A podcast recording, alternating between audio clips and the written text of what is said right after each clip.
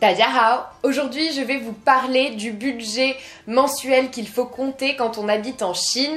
Mais avant de commencer, cliquez sur le bouton s'abonner juste en dessous de cette vidéo pour vous abonner à ma chaîne YouTube et recevoir toutes mes vidéos dès qu'elles sortent. On commence tout de suite. J'ai donc décidé de vous parler un petit peu euh, des dépenses et euh, plus précisément des prix dans une ville comme Shanghai pour que vous puissiez vous faire une idée des dépenses qu'on peut faire euh, pendant un mois quand on habite en Chine parce que je pense que c'est intéressant si vous planifiez de vous installer là-bas ou aussi si vous hésitez à demander une bourse. Comme j'en ai parlé dans une autre vidéo, il y a certaines bourses qui couvrent tous les frais euh, qu'on pourrait avoir dans la vie quotidienne, notamment euh, les frais d'hébergement, mais aussi euh, l'argent de poche ou encore le visa par exemple. Ce sont des frais que vous devrez payer si vous partez tout seul et donc c'est pour ça que j'ai décidé de vous donner un petit ordre d'idée. Alors on va commencer par la location d'un appartement. Déjà, euh, si vous choisissez de louer un appartement, sachez que les prix sont quand même relativement élevés. Je vais parler ici euh, plutôt de Shanghai parce que c'est la ville que je connais, mais euh, je pense que euh, c'est le cas dans toutes les grandes villes chinoises. En tout cas, les loyers sont relativement élevés. Par exemple, je vivais dans une résidence qui était 100% euh, chinoise. J'étais la seule française de la résidence, donc euh, c'était pas du tout une résidence faite pour les étrangers ou les expatriés. C'était vraiment une résidence chinoise. Et j'avais un petit appartement qui faisait à peu près 25 mètres carrés et je, il me semble que je payais environ 350 euros de loyer par mois.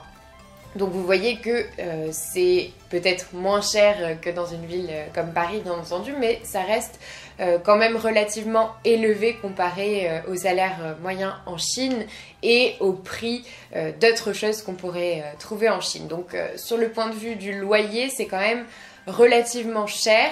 Si euh, vous êtes à l'université et que vous décidez d'habiter à l'université, les loyers sont également assez chers pour les étrangers, même si vous partagez euh, votre chambre avec quelqu'un. Par contre, les loyers sont très bas pour euh, les Chinois car ils vivent dans des dortoirs, mais en général, les étrangers ne peuvent pas habiter dans ces dortoirs-là. Ils sont réservés uniquement aux étudiants chinois. Donc ça, c'était le premier point, l'hébergement. Ensuite, on a le prix des transports. C'est vrai qu'en France, le prix des transports est assez élevé. En Chine, ce n'est pas du tout le cas. Par exemple, à Shanghai, pour un, billet euh, de métro, on paye entre 2 et 6 yuan en fonction de la distance qu'on parcourt. Donc vous voyez que c'est quand même euh, pas cher du tout. Et donc, euh, en un mois, selon les déplacements que vous faites, vous pouvez dépenser 200 euh, à 300 yuan, on va dire, mais donc ça reste euh, quand même relativement correct. Et ça, c'est si vous prenez vraiment le métro quotidiennement, par exemple. Vous pouvez bien sûr prendre aussi le bus. Vous pouvez vous déplacer à pied, mais après dans des villes comme Shanghai, c'est vraiment des villes qui sont extrêmement étendues, donc c'est compliqué de se déplacer à pied. Vous pouvez choisir une autre option qui est celle d'acheter un scooter, puisque beaucoup beaucoup de Chinois se déplacent avec des scooters électriques en Chine. C'est vrai qu'ils sont très, très pratiques. J'en avais un quand j'étais en Chine et c'est vrai que pour se déplacer, c'est une bonne solution parce que on peut parcourir de beaucoup plus grandes distances que si on était euh, en vélo et euh, ça ne coûte pas très cher non plus. Par exemple, on peut acheter un scooter euh, d'occasion, il y en a beaucoup quand les personnes partent de Chine, elles revendent leur scooter, vous pouvez l'acheter pour 300 euros à peu près. Donc ça peut valoir le coup si vous restez pendant des mois en Chine d'avoir un scooter électrique. Vous pouvez aussi prendre le taxi. Le taxi, c'était quelque chose dont je voulais parler dans cette vidéo parce que les prix commencent à environ 17 yuan, ce qui équivaut à environ 2 euh, euros, je pense. Donc vous voyez que c'est des prix qui sont extrêmement bas. Vous pouvez prendre le taxi euh, pour aller euh, un peu partout finalement, mais on y prend vite goût, donc il faut faire attention à pas trop dépenser non plus sur ce point-là. Mais c'est vrai que comparé à la France, le prix des taxis est euh, dérisoire, donc vous pouvez vraiment les prendre, surtout quand il n'y a plus de transport en commun, vous pouvez prendre le taxi sans problème parce que c'est vraiment vraiment pas cher. Ensuite, en termes de nourriture, alors là, vous avez tous les prix. Si vous mangez chinois au petit restaurant du coin, vous pouvez très bien payer 10 yuan, ce qui est environ 1,50€ euh, pour un, repas complet. Si vous allez dans un restaurant euh, qui est euh, étranger ou en tout cas qui importe des produits étrangers, là ce sera beaucoup plus cher et vous pourrez retrouver les prix qu'on a en France. Mais habituellement, moi je mangeais toujours dans des restaurants chinois et les prix étaient du coup très bas, très corrects. Parfois voilà c'est entre 30 et 50 yuan pour, pour un plat, donc c'est relativement bas. Après, si vous habitez aussi dans un appartement où il y a une cuisine, vous pouvez très bien faire vos courses et cuisiner à la maison. Là aussi, euh, c'est ce que j'ai fait. Et euh, vous pouvez acheter par exemple des légumes et de la viande aussi dans des petites... Euh, des petits magasins chinois. Et là ça vous coûte aussi très peu cher. Donc ça c'est quelque chose que je vous recommande. Par contre il existe aussi des, supermarchés étrangers comme Carrefour par exemple. Et là ben c'est pareil, ça dépend euh, ce que vous achetez. Si vous achetez des marques chinoises et des produits chinois, c'est pas cher, mais dès que vous achetez des produits importés, c'est très très cher. Donc euh, là encore, c'est à vous de choisir, mais il est vrai qu'on peut se débrouiller et manger pour vraiment pas cher euh, dans beaucoup beaucoup d'endroits, dans des villes comme Shanghai. Donc là, on peut trouver par exemple des barbecues qui vendent des, des, brochettes de viande ou de légumes et qui coûtent à chaque fois quelques, quelques centimes d'euros, donc c'est vraiment pas cher. Vous pouvez vraiment vous faire un repas euh, assez bon pour euh, euh, pas grand chose. Donc ça, c'est un bon point. Ensuite, vous avez les, les sorties, donc tout simplement aller dans un bar ou aller dans un club.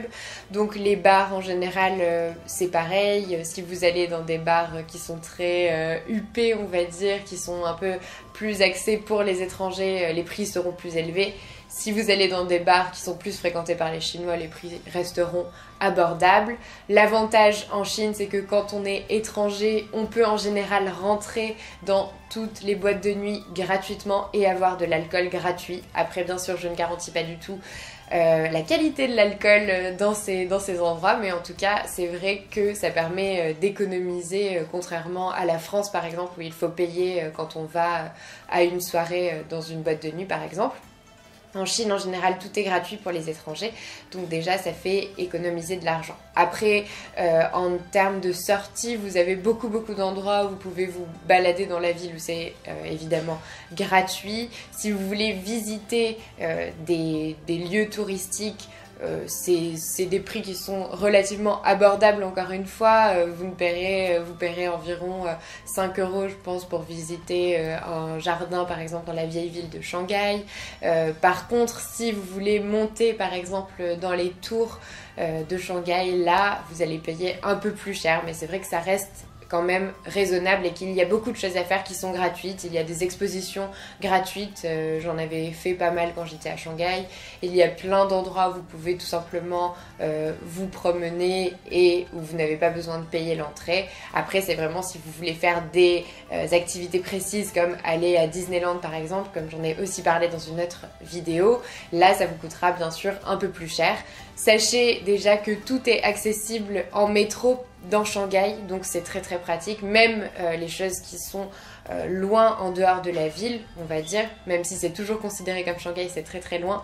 Euh, vous pouvez faire deux heures de métro et toujours payer qu'une somme dérisoire, donc c'est quand même vraiment bien fait.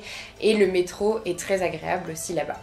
Donc pour conclure, je voulais vous dire que moi quand j'ai vécu en Chine, je dépensais à peu près entre 700 et 800 euros par mois, tout inclus avec euh, mon loyer, mes sorties, euh, la nourriture, les courses, enfin tout.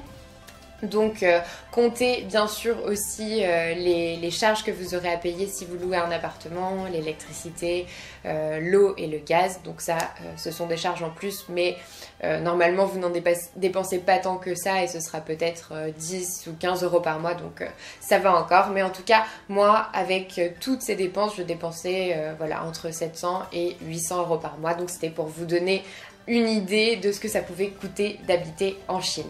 Voilà, c'est tout pour cette vidéo. J'espère que ça vous a plu. Si c'est le cas, aimez-la, partagez-la. Dites-moi en commentaire si euh, vous aviez un plus gros budget quand vous étiez en Chine, euh, si vous souhaitez vous installer en Chine bientôt ou pas.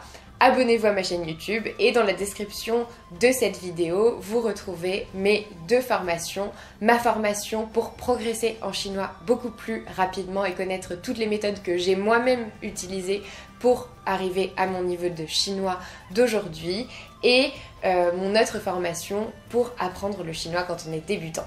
Et moi je vous dis à bientôt pour une autre vidéo.